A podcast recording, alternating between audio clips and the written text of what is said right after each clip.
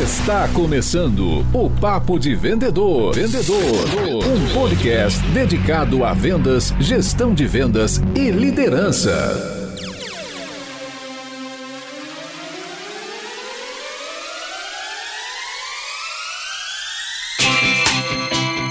Olá, super vendedores, tudo bem? Estamos começando mais um Papo de Vendedor, o seu podcast para falar de vendas. Eu sou Leandro Munhoz e aqui comigo está Daniel Mestre. E aí, pessoal, como é que tá essa força? E hoje vamos começar um episódio novo da série Profissões. Hoje vamos falar sobre a profissão corretor de imóveis. E para falar sobre esse assunto, nós trouxemos o Tiago Vargas. Tiago, seja muito bem-vindo ao Papo de Vendedor. Opa, obrigado pelo convite, Leandro.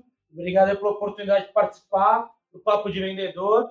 Para mim é uma honra participar junto com vocês aqui. E assim, cara, para já começar pelo começo, quero que você conte pra gente por que, que você é o cara do mercado imobiliário, né? Conta um pouquinho do teu histórico profissional aqui pra gente conhecer você. Estou no mercado há 15 anos, sempre atuando desde os 20 anos de idade no mercado imobiliário. Comecei muito cedo no mercado imobiliário, Comecei com 20 anos de idade, hoje vou completar 35, é, com aquelas incertezas do mercado imobiliário, quando você entra.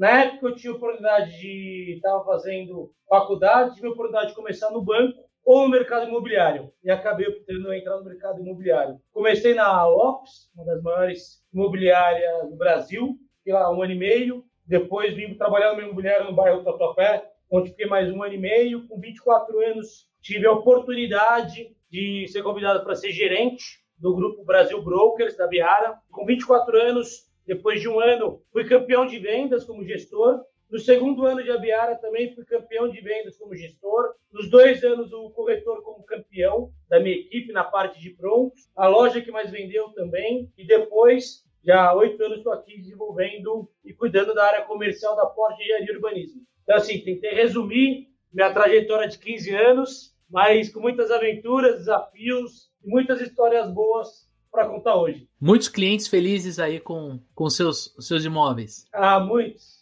Muitos clientes, muitos clientes que eu já atendo há 14, 15 anos, fazendo negócio sempre. Eu acho que esse é o importante, né? Você ter um network, fidelizar sua carteira e fazer bons negócios sempre para os seus parceiros. Com certeza, Tiagão. Obrigado por você participar com a gente. É, o amigo ouvinte já nos conhece, sabe que a gente quer trazer profissionais do mercado para falar sobre essa profissão. Não adianta a gente tra trazer pessoas que de repente estão nos palcos, no, escrevendo livros, sendo que a gente quer refletir aquilo que acontece no dia a dia do corretor, cara. Então, muito obrigado por você estar aqui com a gente hoje. Porque eu brinco muito, né? Tem palestrantes muito bons do mercado imobiliário de outros segmentos, mas treino é treino, jogo é jogo, né? Então, são duas coisas distintas, a teoria e a prática. Exatamente. O que a gente quer aqui é mostrar a realidade, né? Esse, esse episódio ele é muito escutado não só por quem trabalha é, ou é corretor, mas também por outros profissionais, né? Outros vendedores de outras áreas, assim como eu e o Daniel,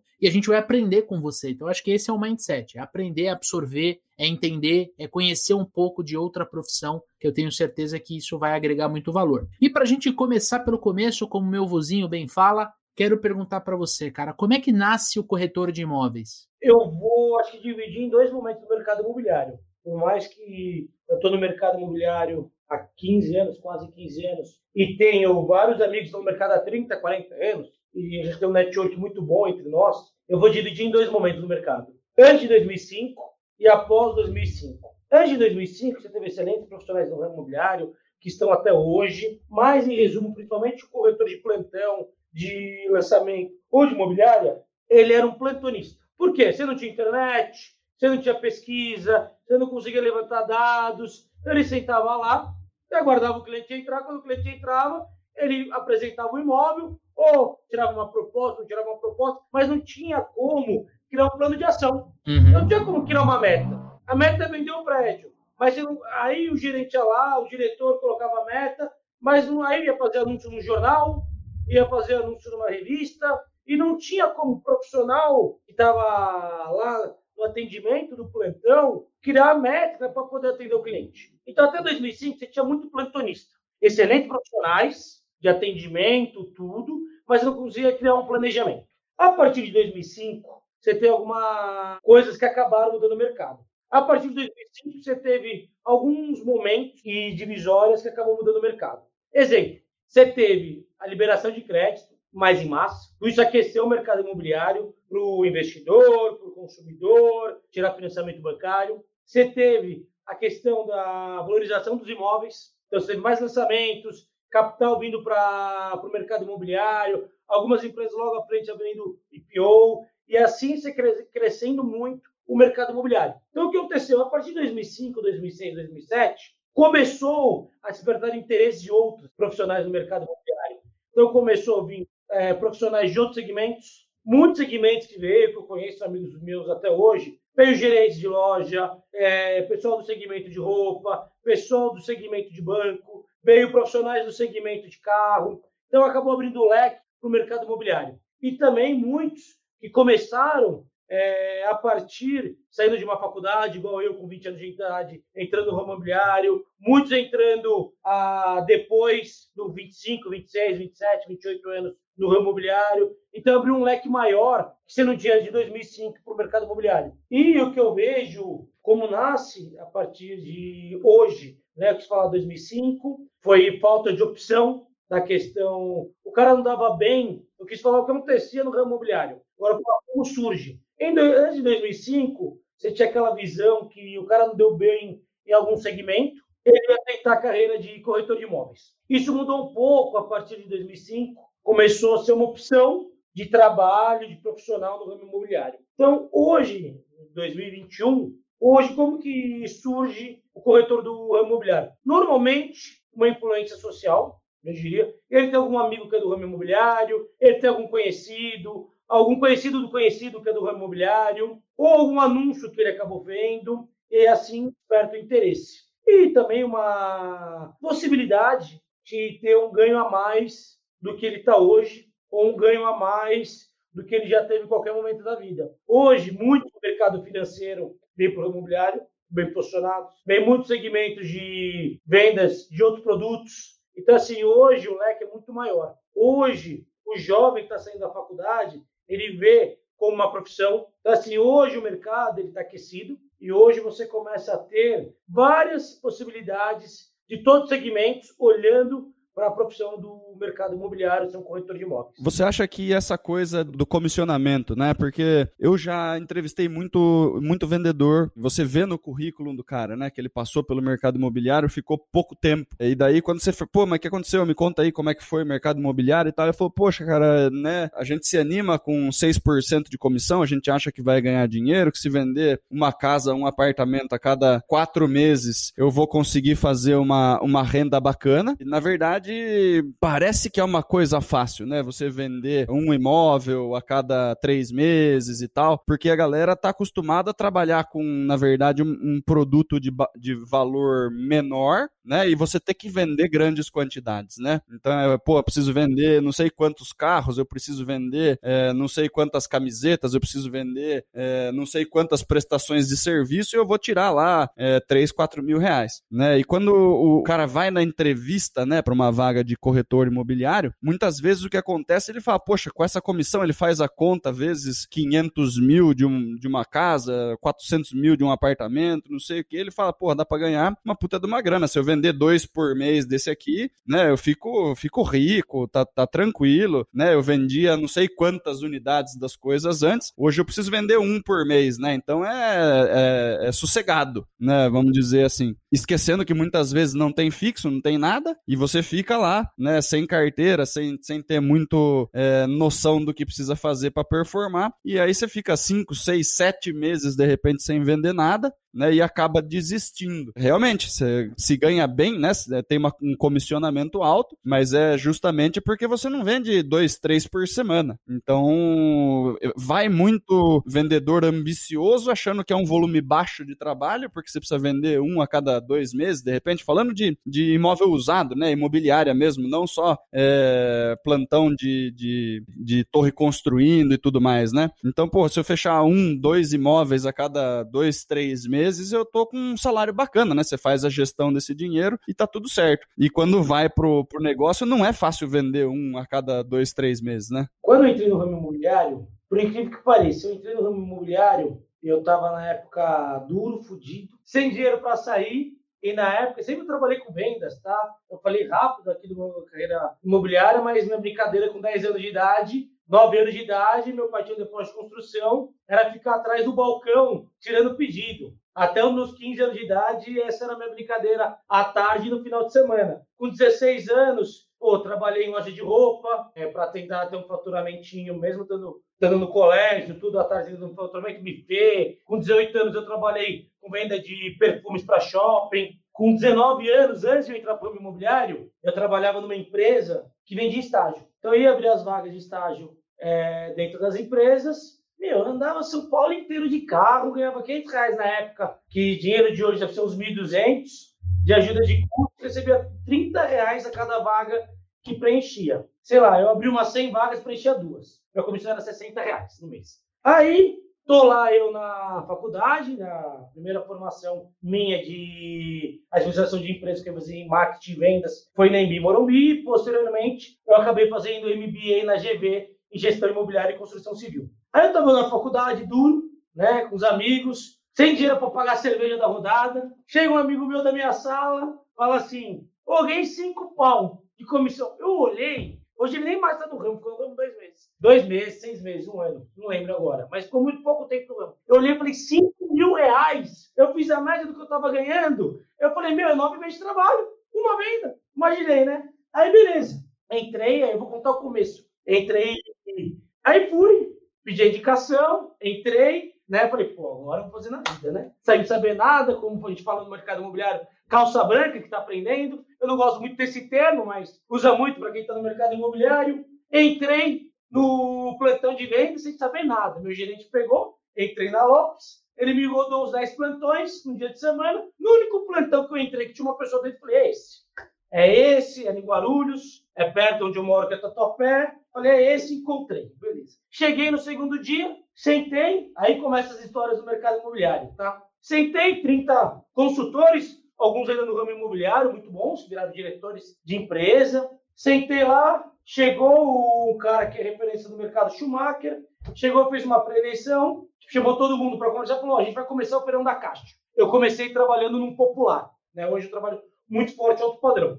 Chegou e falou: quem quer ir pro feirão da caixa? Ninguém levantou a mão. Falei: ah, quer saber? Eu vou levantar a mão. Levantei a mão. No outro dia eu estava no feirão da caixa nem sabia o que era.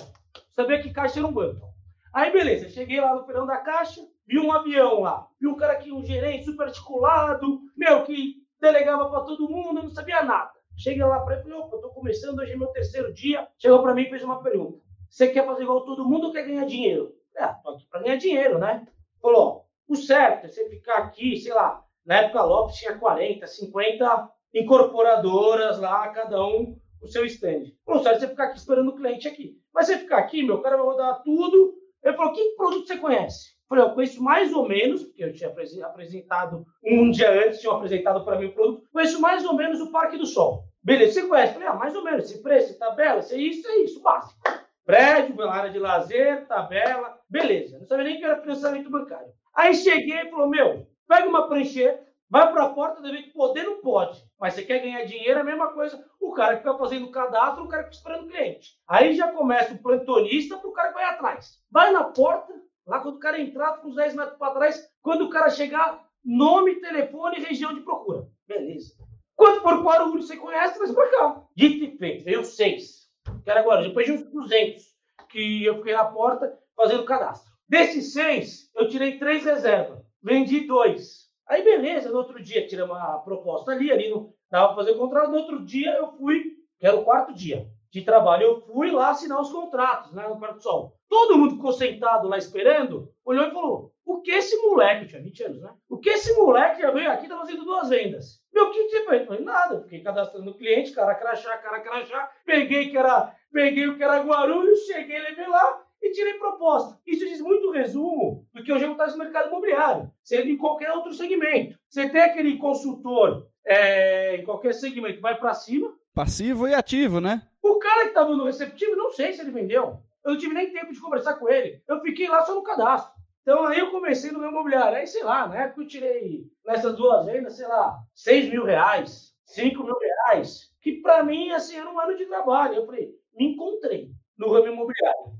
Aí eu acho que para continuar essa história do imobiliário, beleza. Ganhei 6 mil, depois fiz umas duas, três vendinhas. Depois de dois meses, na época entregava muito panfleto e farol. E sobrou um dinheirinho, o que eu fiz? Contratei um cara para começar a entregar panfleto para mim. Aí na época eu amigo meu que a gente fez meio que uma parceria, que até hoje meu amigo, ele ficava entregando panfleto no farol menino que eu contratei, pagava, sei lá, 200 reais. Eu ia pro posto de gasolina fazer cadastro, que era o que eu sabia fazer no momento, e meu amigo ficava para atender. E com isso a gente começou a gerar um volume de venda. Começamos a gerar um novo volume de venda. A internet estava vindo nessa época para o mercado imobiliário. Não existia internet ainda. Ela veio em meados de 2007 para 2008. Começou alguns portais, né? Não existia Zap, não existia imóvel, não sabia Viva Real, nenhum desses são os principais portais. Então, assim, eu acho que a grande diferença desse segmento de qualquer outro Nessa mesma época, eu tinha uns 20 amigos, 15, 10, que eram no ramo imobiliário. Poucos ficaram. Porque uma coisa é ficar lá guardando o cliente, outra coisa é ir atrás do cliente. Né? Independente de segmento seja, nada mais é que o consultor imobiliário hoje é um empreendedor. Ou ele empreende, vai empreender para a empresa dele ter sucesso, como qualquer outro empreendedor, de qualquer outro segmento, ou ele vai empreender para guardar. Já viu algum empreendedor ficar sentado esperando o cliente chegar? Não, qualquer empreendedor tem que arregaçar a manga e ir para cima. É isso que acontece no ramo imobiliário, como em qualquer outro segmento. Não sei se eu consegui responder bem aí toda essa Acho que a diferença da, do cara que fica no imobiliário um ano e sai é a proatividade. Lógico, significa que você vai ser proativo, que você vai conseguir ter um resultado excelente, mas já sai 50% na frente de todo mundo. E além da proatividade, né? Quais são as outras características, né? De repente, habilidades ou conhecimentos que o corretor tem que ter ou desenvolver para ter sucesso na profissão? Eu diria aqui, eu vou tentar falar em poucas habilidades e conhecimentos. Número um, ele tem que vender muito bem sua imagem e da empresa que trabalha. Eu acho que essa premissa é a principal. Número dois, é fundamental ele mostrar entusiasmo, propriedade e conhecimento.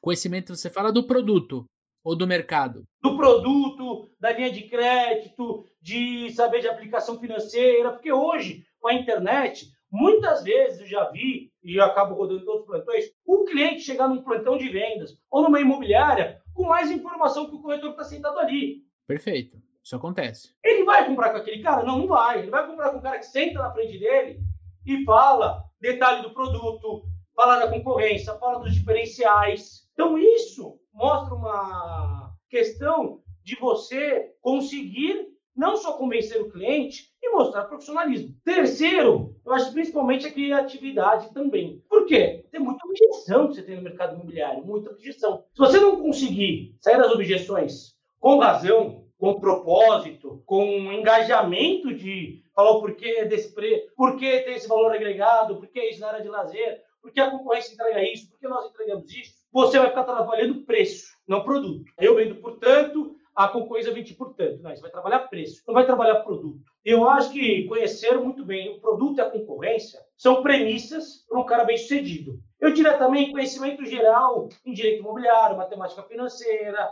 é, crédito imobiliário. Eu acho que muito importante, aí entra muito de programação neurolinguística, já deve ter falado aqui outras vezes, entra muito na questão também de você ouvir o cliente, mapear o cliente, entender as necessidades do cliente. Hoje, o que eu vejo muito, eu já trabalhei em várias empresas, às vezes chegava o retorno para mim com orgulho, falava assim, eu mostrei 30 imóveis para o cliente, prontos normalmente. Falei, você vendeu? Não. Aí vem aqui e falou, pô, mostrei dois. Por quê? Mostrou 30, ele levou o cliente para passear. Né? Imagina mostrar 30 imóveis. Deus que me Saiu livre. 15 vezes, gastou gasolina 15 vezes porque é comissionado, Saiu porque levou porque não mapeou. E o cliente com 30 imóveis na cabeça, ele não consegue tomar uma decisão, né, meu? Pelo amor de Deus. Ele quer comprar área de lazer de um, quarto do outro, a lavanderia, é. o espaço gourmet, quer comprar o endereço de outro, o preço do outro, enfim. Hoje eu vejo muitos profissionais muito bons que acabam atuando junto comigo no mercado imobiliário, no mercado pronto, principalmente, o cara mostra um ou dois imóveis e vende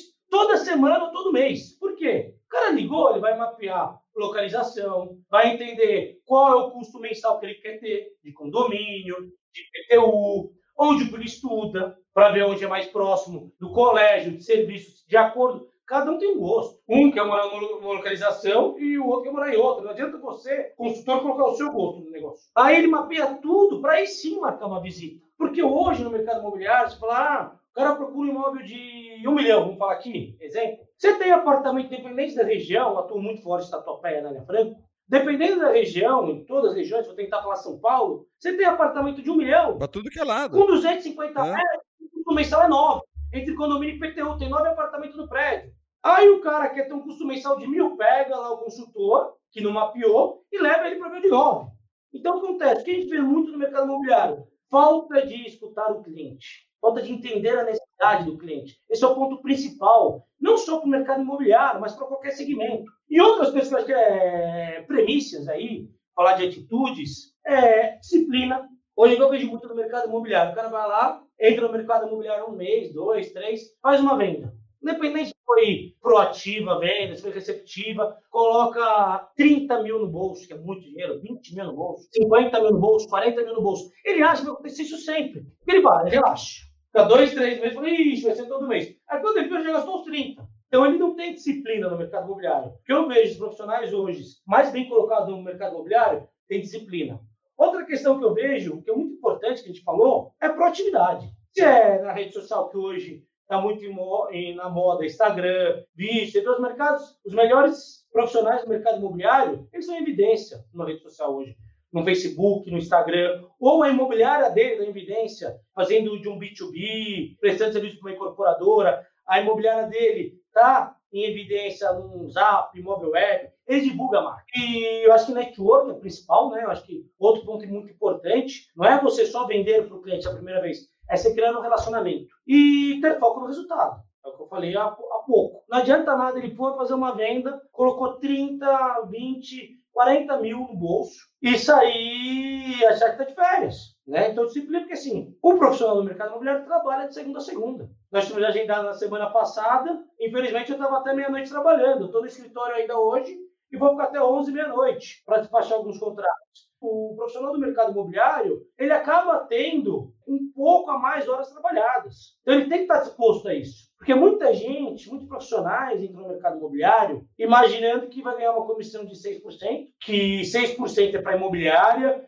aí tem a parte imobiliária, tem todas as subdivisões, então nunca vai ser 6%, vai ser menos que a metade. E você sim pode vender um imóvel a cada mês, vender um imóvel a cada três meses, um imóvel a cada seis meses, por aí por diante. Então não dá para a gente ter uma métrica de salário. O profissional do mercado imobiliário tem que fazer uma média ano. Tem que ter um bom planejamento financeiro pessoal, né? pessoal né? É Precisa ser uma pessoa organizada e assim, né? Daí falando como cliente, né? É, já, já lidei com vários tipos de, de corretor, né? Inclusive alguns que não gostaria de, de encontrar novamente na frente, né? Mas o, o, o grande lance, né, cara, é Quanto o cara entende do processo, né, meu? Que, etapas, papelada, burocracia e conseguir passar para o cliente a tranquilidade do processo, cara. Porque quando ele não sabe direito explicar o que está acontecendo, ah, mas precisa de mais isso, ah, mas faltou um documento, ah, mas não sei o que lá, putz, mas daí o, o, o, o banco não vai não vai liberar o negócio.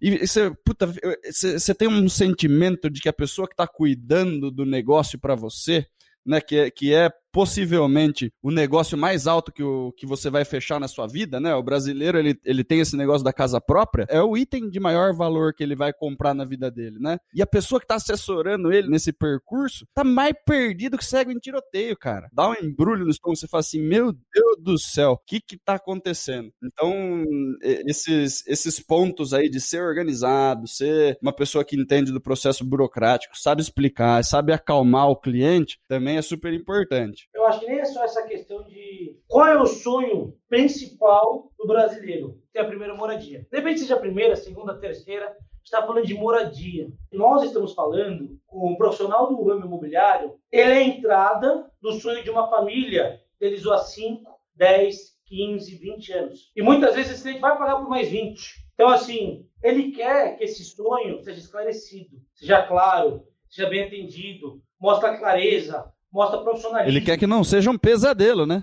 Que não vire um pesadelo. Você tem que ter desde o começo dessa jornada até o término de o cliente mudar, terminar todo o processo burocrático. Tem que ser a realização de um sonho. Quando você quer realizar um sonho, você quer que seja uma jornada gostosa de realizar. Então, assim, eu acho que o principal que nós, no mercado imobiliário, corretores de imóvel, o principal é você conseguir conduzir esse sonho da melhor maneira para o cliente. E mostrar profissionalismo. E você falou uma, uma coisa muito interessante agora há pouco sobre a importância do levantamento de necessidade. Né? Você colocou o corretor que sai para visitar 30 imóveis e o corretor que levou o cliente em dois, três e vendeu. Isso aí é o levantamento de necessidades é uma etapa muito, mas muito importante da venda consultiva. Aí a minha pergunta para você: você acha que vender um imóvel seja ele pronto, né, um imóvel de terceiro ou na planta, é uma venda consultiva? E, na sua visão, quais são as principais etapas, além de levantamento de necessidade, que o corretor tem que ficar de olho? Totalmente uma venda consultiva. Lógico que acontece exceções dentro do mercado imobiliário. Pode acontecer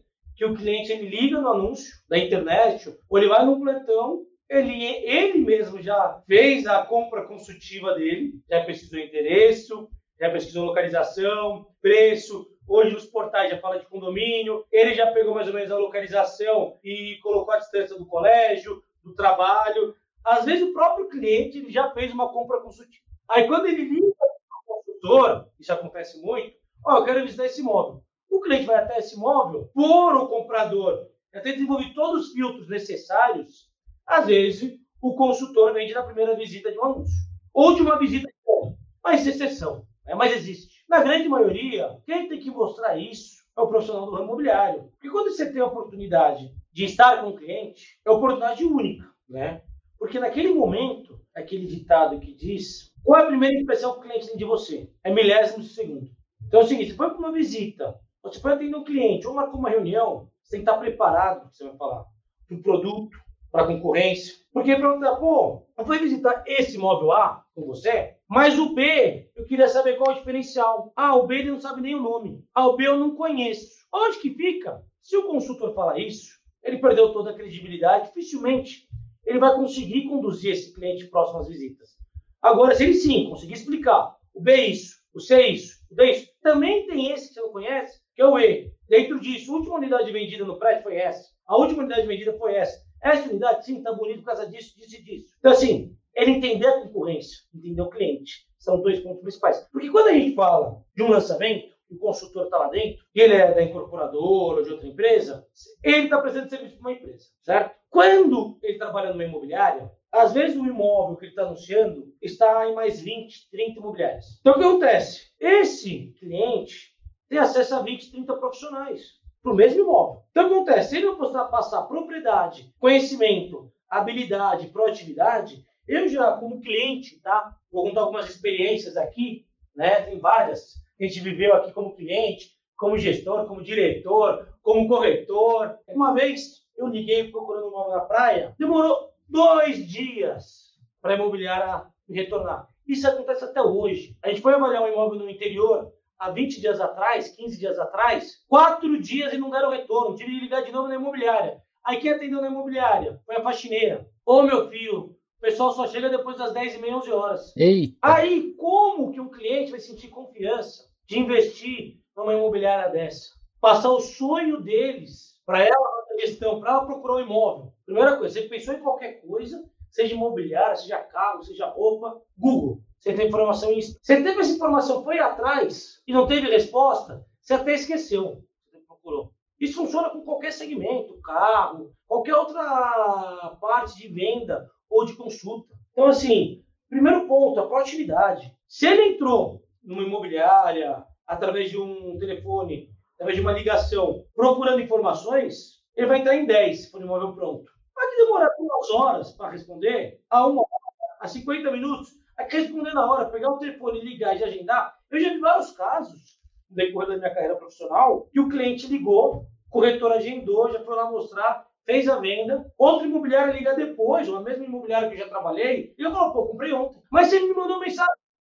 Não, mas eu comprei ontem. Tem um ditado utilizado no mercado imobiliário, foi um profissional que eu conheço que acabou colocando, cliente e ladrão não tem hora para chegar. Às vezes você vai estar fechando um plantão de vendas 8 horas da noite, 9 horas da noite, é o horário que ele está saindo do trabalho e pode passar lá. Tem uma história, na época que eu estava trabalhando 14, 13 anos atrás, de lançamento, Naquela época, existe pouco isso. Tinha chamado Corujão. Fiquei de plantão o dia inteiro. Aí eu tinha, na época, marcado de sair com a minha namorada. Até 9 horas da noite, nada. 9 e meia. Eu tinha atendido um cliente um dia antes. Nada. ia até às 11 e eu da vez, mas enfim, acabei saindo, porque eu achei que não ia dar mais nada e tinha um compromisso. O cliente que eu tinha atendido voltou à noite para ver questão de vista, ver questão para ver se a rua era sossegada, depois das 10 horas da noite.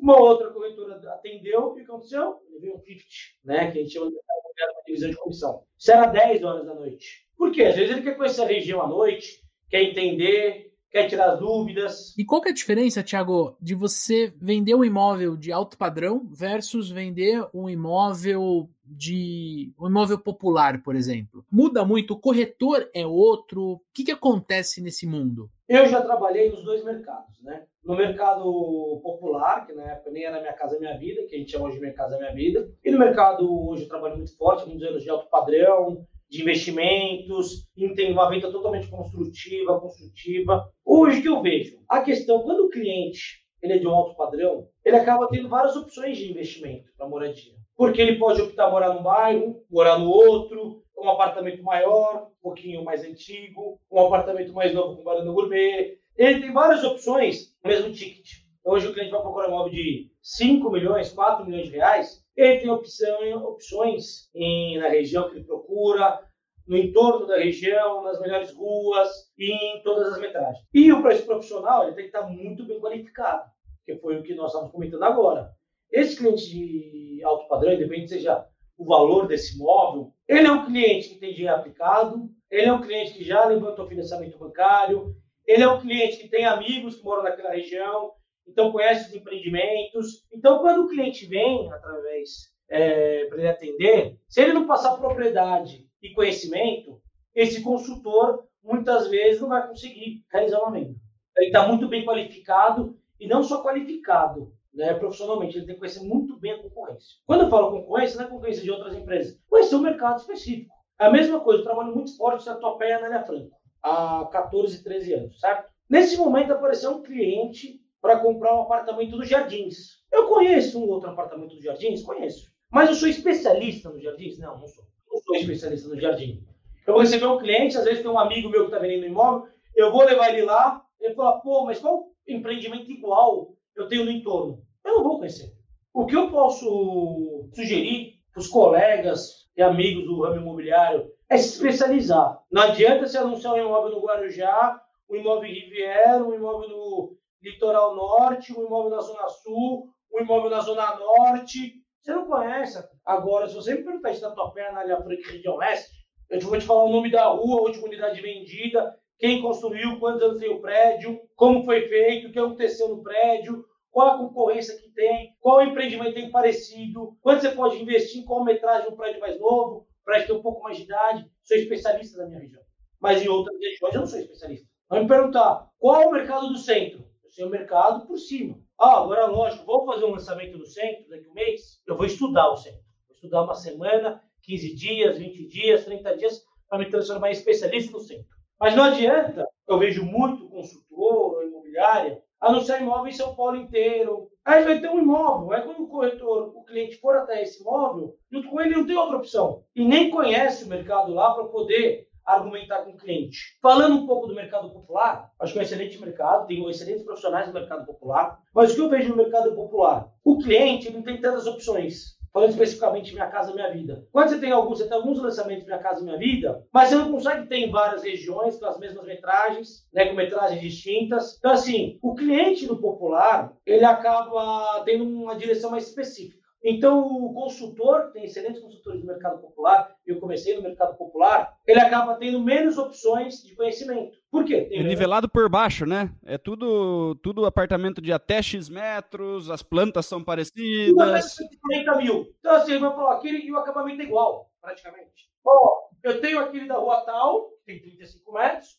eu tenho aquele de 42 metros da rua tal, eu tenho aquele que tem vaga ou não tem vaga, num raio de 2, 3 quilômetros. Então, ele acaba muito mais nessa questão, direcionando o gosto do cliente. Não sei, não que ele não seja especialista naquele segmento. Ele é especialista, mas ele tem menos opções para apresentar para o cliente por causa da renda. Eu, eu também vejo que o cliente do, do, do, popular ele acaba comprando outras coisas, né? Ele acaba comprando a facilidade do financiamento, ele acaba comprando o famoso, famigerado subsídio, né? Que o governo dava. Ele, ele acaba, pelo menos na época que eu trabalhei como corretor, né, e eu trabalhei com, com Minha Casa. Na verdade, eu trabalhei com a MRV antes do, do, do governo lançar o Minha Casa Minha Vida. Então, eu, eu, saí da imobiliária, mês seguinte, janeiro, foi lançado o programa. Uh, mas eu percebia, assim, conversando com os colegas da época, que, meu, os caras vendiam 20, 25 unidades no final de semana. E eles falavam claramente para mim: olha, o cara tá comprando a parcela, ah, o cara tá comprando o subsídio de 15, de 20, de 25. Então ele não tinha muita. É aquela venda que batia e entrava, sabe? Ele não precisava jogar. Ele tava parado na área, a bola batia nele e entrava no gol. Acho que hoje isso muda um pouco de figura completamente, porque mesmo sendo minha casa, minha vida, tem um aspecto da venda consultiva. E, Thiago, na tua visão, cara, você que é um cara experiente, né? Cuida de uma equipe grande na porte.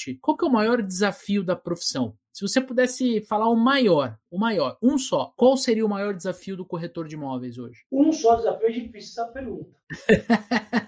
Mas eu, eu, eu, eu, eu tô aqui só para dificultar, cara. Eu acho que a maior dificuldade, olhando o mercado imobiliário como um todo, eu tiro a maior dificuldade hoje é a disciplina. Eu vejo isso muito no mercado imobiliário é, em geral, mas o profissional pode falar: ah, eu chego uma coisa, mais que a gente fala de disciplina no mercado imobiliário. No mercado, você tem muitos profissionais bons que ainda estão tá no modelo de esperar o cliente. Ele chega às nove, ele fica até às 19, ele senta lá, abre o notebook, fica aguardando o cliente chegar, mas aí ele está contando como oportunidade do cliente entrar no plantão. Quando eu falo disciplina, ele está lá, acordar cedo, colocar metas. Ó, hoje eu vou anunciar tais imóveis, hoje eu vou fazer ah, na minha rede social isso, hoje eu vou fazer ligação para tantos clientes, hoje eu vou fazer uma estratégia aqui, eu vou trabalhar meu network. Isso chama disciplina. Porque, como eu comentei anteriormente, hoje o corretor de imóveis, nós chamamos, é um verdadeiro empreendedor. Empreendedor, empresário, até juridicamente todos são PJs. Então o que acontece? O empreendedor, todo dia de manhã, quando ele vai empreender, ele não tem que colocar metas, procurar clientes, independente se ele está no B2B ou sem ser um B2B, ele está trabalhando empresa para empresa, ou empresa para cliente. Ele não está lá na rede social, ele não está lá anunciando, prospectando cliente, fazendo oferta ativa. Ele está. Esse é o desafio do empreendedor. O desafio do empreendedor é o seguinte: todo mês, a gente está vendo muito isso na pandemia, todo mês você, você começa dia 1 com a conta negativa. Você tem que bater X de meta para você empatar. Tem que bater X de meta para você ter lucro. E é a mesma coisa o corretor de imóveis. Então, o que acontece? Hoje, o maior desafio ele ter essa disciplina. Porque acontece? Ele vai, faz uma venda boa, coloca uma comissão considerável no bolso. Tira o pé. E tira o pé. Então, acho que o principal desafio é a disciplina. O cara que tem disciplina, que faz, que é proativo, que é qualificado, ele já tem 50% a mais de chance sucesso do que os outros profissionais. Eu gosto de falar da, da, da, disciplina, né? Assim, o dia que você planta não é o dia que você colhe. Não. Se determinadas ações para o mercado imobiliário funciona, você tem que fazer isso, chuva ou sol, você tem que estar tá fazendo, né? Porque é o que vai te trazer, de repente, um cliente que tem uma necessidade na sua frente para você poder fechar. E quanto mais você faz essas atividades, né? E aí a disciplina, né? E a disciplina ela é difícil por quê? Né? Porque não é gostoso. E a gente, a gente tem dificuldade com disciplina, principalmente com as coisas que não têm um retorno imediato. Se eu postasse um negócio hoje no Facebook de tarde tá vendido, é lógico que eu vou ter disciplina. Agora a questão é, eu preciso postar todos os dias no Facebook por 45 dias para ter uma ligação. E eu preciso de 5, 6 ligações para fechar um cliente, né? Então assim, cara, se você se você começa a pular esses dias, vai ficando mais longo o seu ciclo. E você tem que fazer isso todos os dias. Aí o que acontece? O cara fecha uma venda, ele fica 30 dias sem postar, né? Aí ele vai jogando o próximo cliente dele para super tarde, para muito para frente. E o que, que o que, que tem que ser a disciplina disciplina, é a constância. Eu vendi hoje um apartamento, amanhã cedo vou acordar no mesmo horário, vou pro escritório, vou postar as coisas, vou fazer follow-up, vou continuar trabalhando como se não tivesse pingado aquela puta grana na minha conta. Porque eu não sei quando vai pingar de novo. E melhor, né? Se eu conseguir fazer isso com uma constância é, significativa, aprendendo a fazer isso com o processo de uma forma melhor e tal, eu posso acontecer de vender um por semana e, e tá pingando esse, esse valor na minha conta toda semana. Então, o, o, o grande lance da disciplina é isso: é você fazer o que precisa ser feito todo dia, mesmo que o resultado não venha na velocidade que você quer. Só que o que, que acontece, né? Não está vindo na velocidade que eu quero, eu paro de fazer. Aí o resultado nunca vem. É por isso que as pessoas desistem. O salário inicial é zero. Eu tenho que me matar de trabalhar. Me matei o, o mês inteiro e foi zero. Aí você começa o segundo mês brochado e você fica quatro, cinco meses e daí você fala, pô, hum, isso não é para mim. Não é para mim. Mas pô, você, você começou a desanimar de repente cedo demais, né? Você não fez o negócio com a constância que precisa para colher o resultado que você esperava colher. Né? É lógico que se você faz uma venda por mês, você consegue ter um resultado bacana financeiro. Qual que é o volume de trabalho que você precisa ter para vender um imóvel por mês? Você está disposto a fazer isso? É o que você falou, pô, tô, eu trabalho até 11 horas da noite, vou fazer coisa de domingo, vai fazer coisa de sábado, tem que mostrar apartamento de final de semana, tem que fazer essas coisas, porque por isso que o corretor tem esse comissionamento alto. Se você cortar esse, essa parte da nossa conversa e transpor para qualquer outra profissão, o vendedor precisa disso. Ele, ele, ele precisa ter a disciplina. Uh, nem você falou, eu vou plantar uma árvore. Eu, vai levar 10 anos para ver a sombra dela no sol. É que o, o, o, imobiliário, uma... o, o imobiliário ele acaba sendo tentador, sofrendo mais com isso né? Porque todo vendedor precisa de disciplina, precisa de constância. Mas tem vendedores, né? Tem, a maioria dos vendedores não fica um mês inteiro sem vender nada, né? E ele tem de repente o fixozinho dele, né? Grande parte dos vendedores que a gente conversa, eles fazem vendas quase que toda semana né? Mas essa é a diferença, cara. Olha só, o corretor, na minha, na minha opinião, ele tem que ter uma visão empreendedora, cara. Entende? Ele, ele tem que ser um cara agressivo e ele não pode ter. Lembra o nosso formulário de recrutamento e seleção? Ele não pode ter um mindset fechado. Porque se ele for, ah, mas qual o teu fixo? Qual que é o. B? Não serve. Não vai ser corretor. Não, não vai desempenhar bem o seu papel. Por quê? Porque o cara tem que gostar do risco. Qual o risco? Passar 30 dias trabalhando forte e não vender consequentemente não ganhar. Pode ser que numa, num, num, lançamento ele possa vender duas, três unidades num final de semana e ele pode tirar a comissão do ano naquele final de semana. Então eu acho que a disciplina e a, a constância, a consistência são características para quem tem esse mindset mais agressivo, para quem gosta do variável. Eu, puta, eu sempre gostei. Qual que é a comissão? Você também, Dani, você é um cara arrojado. O Thiago nem vou falar, o cara tá no ramo há muitos anos. Então, ele gosta, de, é uma adrenalina que a gente acorda de manhã. Vamos ser sinceros, gente, nós somos meio louco. A gente gosta. Eu adoro adrenalina. Vira o mês, você fala assim, puta, tô, tô zerado, né? Tô negativo. Eu adoro isso, cara. Eu adoro ver o boleto do DAS, que eu pago todo mês, e falo assim, mano, vou ter que correr. Tenho caixa, tenho fluxo, mas, bicho, é o seguinte, se eu não, se eu não correr para vender hoje, eu não vou almoçar, não vou jantar. Então, a gente tem que. O cara que não gosta, ele até pode entrar, mas ele sai rápido. Na primeira oportunidade, ele corre. Por quê? Porque não é, ele não tem tesão na parada, entende? E olha só, eu preparei duas perguntas surpresa aqui pro Tiagão. Quem acompanha a nossa, a nossa série aqui de profissão já sabe qual é a pergunta. Mas antes eu quero perguntar para você que tá me ouvindo aqui, para você que tá nos ouvindo, ouvindo o podcast. Tá gostando desse episódio? Então eu quero pedir duas coisas para você. Primeiro delas é para você dar o seu curtir na sua loja de podcast. Se você tá no Apple Podcast, você pode dar cinco estrelinhas lá no iTunes, isso ajuda a divulgar o nosso programa. E o segundo, quero convidar você a tirar um print da tela do seu telefone nesse momento e marcar. Marca a gente no Instagram, né? Pode marcar supervendedores que a gente quer conversar com você, que a gente quer trocar ideia e ouvir a tua opinião aí desse lado. Tiagão, uma pergunta aqui que é para provocar. Eu quero ver você pensar. Se você pudesse, nesse momento aqui, voltar no tempo, essa é a primeira pergunta, hein? Voltar no tempo e dar apenas uma dica para você quando você estava começando a sua carreira como corretor de imóveis. Que dica você daria? Ter me especializado mais rápido. Porra, sensacional. A gente não combinou, ele respondeu rápido, mas vale, a gente não combinou. Hein? Resumindo aqui, falei que eu tenho formação na área de MBA, mas quando eu assumi com 24 anos a gestão da Abiara como gerente geral, tinha dois gerentes, trabalhava no departamento de prontos, acabei sendo campeão de vendas, dois anos consecutivos, como melhor gestor, dentre 60 e 70.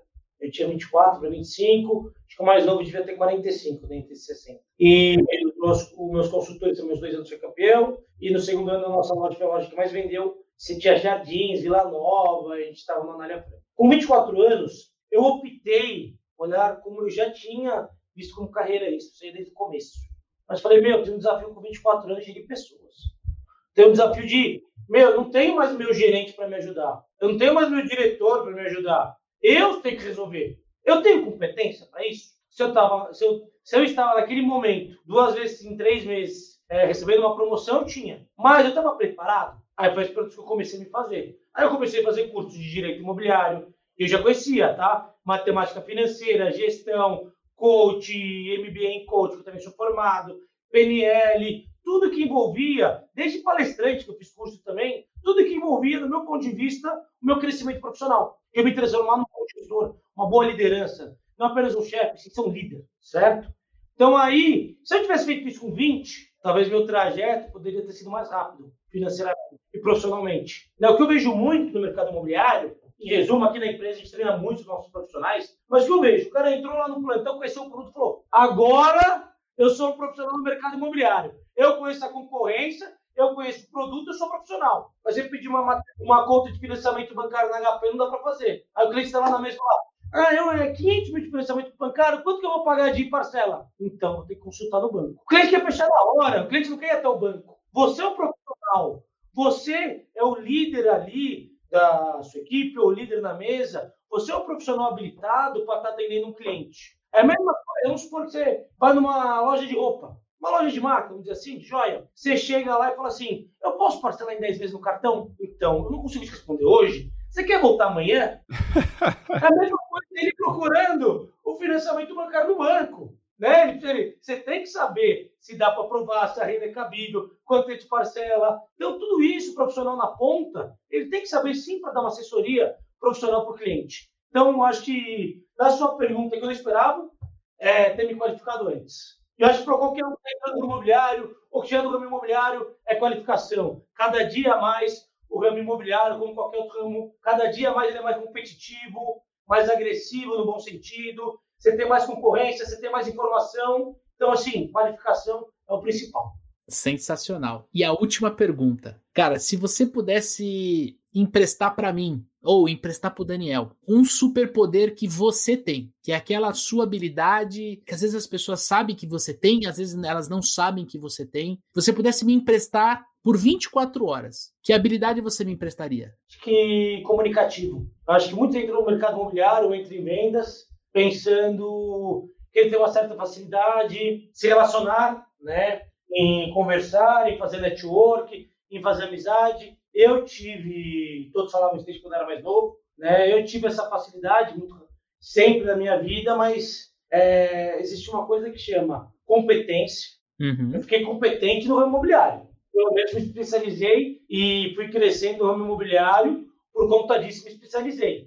Outra coisa é competência. Uma coisa é habilidade. Sempre tive habilidade. No colégio, me relacionar bem, de fazer amigos, de falar com todo mundo. Não adianta nada ter uma habilidade sem uma competência. Então, todo cara que faz uma amizade fácil seria um profissional em qualquer segmento bem sucedido. A gente sabe que isso não é. Né? Então, assim, é, eu acho que é, é uma habilidade que muitos utilizam dessa habilidade para entrar no imobiliário, para trabalhar como vendedor, para entrar no segmento automobilístico de venda. Hoje seria uma habilidade que eu considero que foi um facilitador da minha vida. Show de bola. Cara, quero te agradecer todo esse tempo que você investiu aqui com a gente. Tenho certeza que você está impactando muitas vidas aqui na nossa audiência, cara. Tiagão, muito obrigado. Eu que agradeço a oportunidade de poder participar. E o que precisarem, estou sempre à disposição. Espero poder contribuir com todos que é do mercado imobiliário, que não é do mercado imobiliário, um pouco da minha experiência, da minha trajetória. Show de bola, cara. Muito obrigado. Daniel Mestre, meu amigo, meu parceiro,